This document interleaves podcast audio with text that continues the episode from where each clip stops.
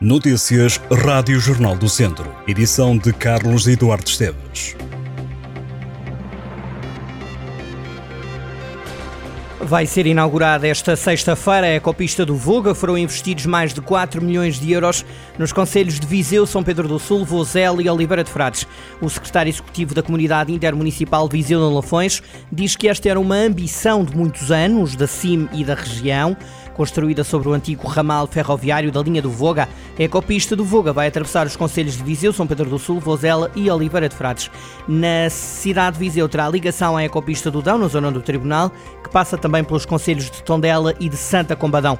Nuno Martinho considera que a ligação das duas ecopistas vai potenciar a atração de mais turistas para a região. O secretário executivo da CIM diz que esta obra deveria ter sido inaugurada no início do verão, mas o atraso na entrega de materiais, concretamente de madeira, não permitiu. Esta é a primeira semana da Operação Censo Sénior da GNR. O objetivo é o de sensibilizar os idosos para adotarem comportamentos de segurança e fazer um levantamento das condições em que vive a população sénior. Os militares da GNR estarão no terreno durante todo o mês de outubro. As autoridades vão sensibilizar os mais velhos para comportamentos de autoproteção e de segurança. Em todo o país estão destacados cerca de 400 militares da GNR. A força da autoridade considera que continua a ser fundamental alertar os idosos para procedimentos de autoproteção em situações de violência, burlas, conto do vigário e furto em casas, assim como prevenir comportamentos de risco associados ao consumo de álcool e combater o isolamento social, identificar cuidadores informais e capacitação de adultos para a utilização da internet. Na edição de 2022 da Operação Censo Sénior, a GNR sinalizou em Viseu 3.586 idosos, no total 44.511 idosos foram sinalizados a nível nacional a viverem sozinhos e isolados ou em situação de vulnerabilidade devido à condição física, psicológica ou outra que possa colocar em causa a segurança do cidadão. O Regimento de Infantaria 14 em Viseu recebe este sábado uma cerimónia de homenagem ao Coronel António Lopes de Figueiredo, considerado o decano dos militares que serviram na unidade do Exército. A iniciativa partiu de um grupo de cidadãos da região que quer homenagear o Coronel de Infantaria.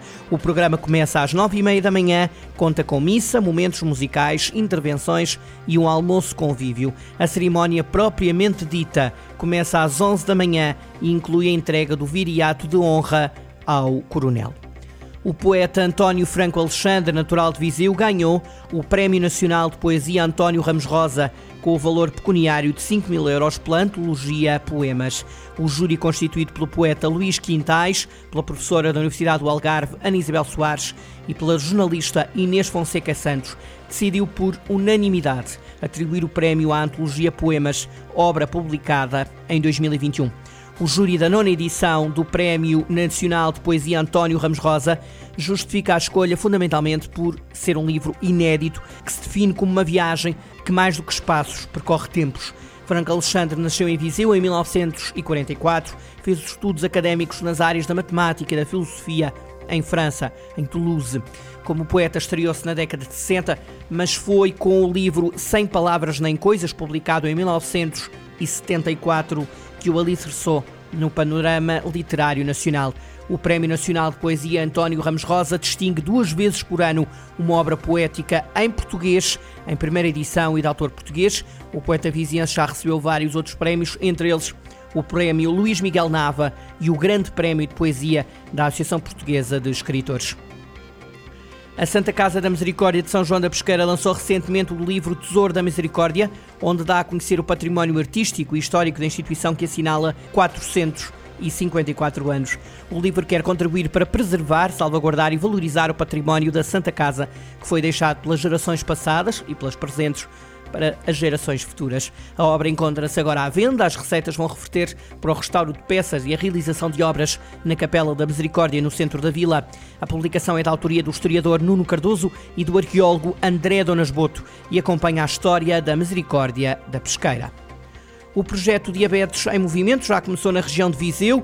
Os Conselhos de São João da Pesqueira, Tarouca e Tondela aderiram à iniciativa organizada pela Direção-Geral de Saúde, com sessões conduzidas por profissionais ligados ao exercício físico e enfermeiros. Em Tarouca, o programa destinado a pessoas com diabetes tipo 2 terá todas as semanas um técnico de desporto da Câmara Local e um enfermeiro da Unidade de Cuidados na Comunidade que vão acompanhar os participantes, monitorizando exercícios adaptados à doença e controlando a condição física. As ações decorrem das 9 da manhã às 10 e meia da manhã, às segundas, terças e sextas-feiras, no pavilhão gimnodesportivo do Centro Escolar de Tarouca. Já em São João da Pesqueira, as aulas decorrem das duas e um quarto da tarde às três e meia da tarde, três vezes por semana, no pavilhão gimnodesportivo da Vila. O programa inclui ainda a participação em sessões de educação para a saúde, onde vão ser abordados temas como alimentação, pé diabético e a medicação.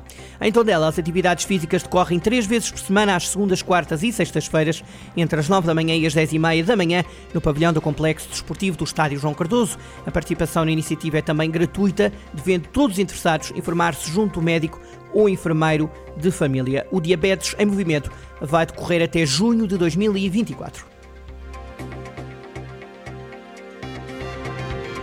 Estas e outras notícias em jornaldocentro.pt.